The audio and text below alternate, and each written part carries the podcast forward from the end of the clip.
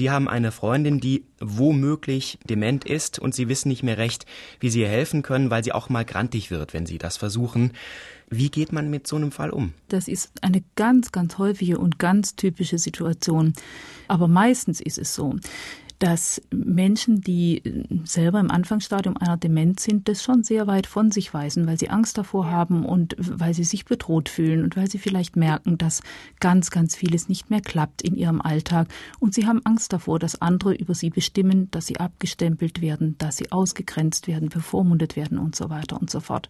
Da ist natürlich tatsächlich guter Rat teuer. Also entweder äh, haben sie Glück und ihre Freundin reagiert so, wenn sie sie darauf ansprechen, sehr vorsichtig vorsichtig, sehr taktvoll, dass sie sich vielleicht öffnet und dass sie ihr sagen können, hör mal, es wäre sehr gut, wenn du vielleicht doch einfach mal zum Arzt gehst und das abklären lässt. Vielleicht kann man ein bisschen was verbessern oder ähm, dir tatsächlich helfen. Und übrigens ist tatsächlich auch nicht jede hirnorganischer Einschränkung unbedingt immer gleich eine Demenz, die irreversibel ist. Das heißt, im Einzelfall kann man auch tatsächlich vielleicht mal eine Heilung oder zumindest eine deutliche Besserung bewirken. Also insofern kann man den Arztbesuch auch nicht als Bedrohung hinstellen, sondern einfach als Möglichkeit zur Hilfe.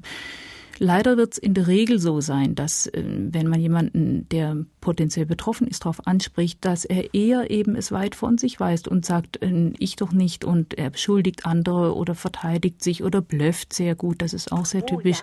Ja. ja, für Alzheimer-Kranke. Ich weiß es doch oder musst du doch selber wissen oder frag mich doch nicht sowas. Dann kommen solche Dinge dann ist es nicht mehr so ganz leicht damit umzugehen. Ich denke, auf jeden Fall versuchen, innerhalb dieser Familie in ein gutes, offenes Gespräch zu führen und immer wieder zu versuchen, ob man den Menschen vorsichtig und offen mit einbeziehen kann. Wenn ja, ist es gut und wenn es gar nicht geht, dann muss die Familie einfach weitere Schritte einleiten, zum Beispiel schauen, wie kriegt man den Menschen doch zu einer Diagnose und wie kann man für sein weiteres Leben eine vernünftige Weichenstellung hinbekommen. Wenn es aber so ist, dass die Freundin wirklich sofort ganz aggressiv reagiert, dann denke ich, dass sie sich eben extrem bedroht fühlt. Und wer von uns lässt sich schon allzu gern mit, mit Versagen, vermeintlichem Versagen und Nachlassen des eigenen Gehirns konfrontieren?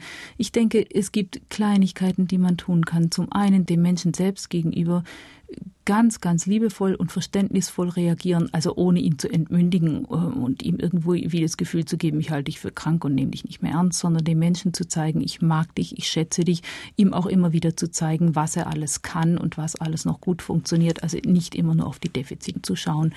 Die andere Möglichkeit wäre, wenn man den Hausarzt kennt, den Hausarzt einfach mal auch parallel anzurufen und zu sagen, ich habe ähm, sehr ernsthaft den Verdacht, dass da etwas nicht mehr stimmt und meine Freundin ist überhaupt nicht ansprechbar.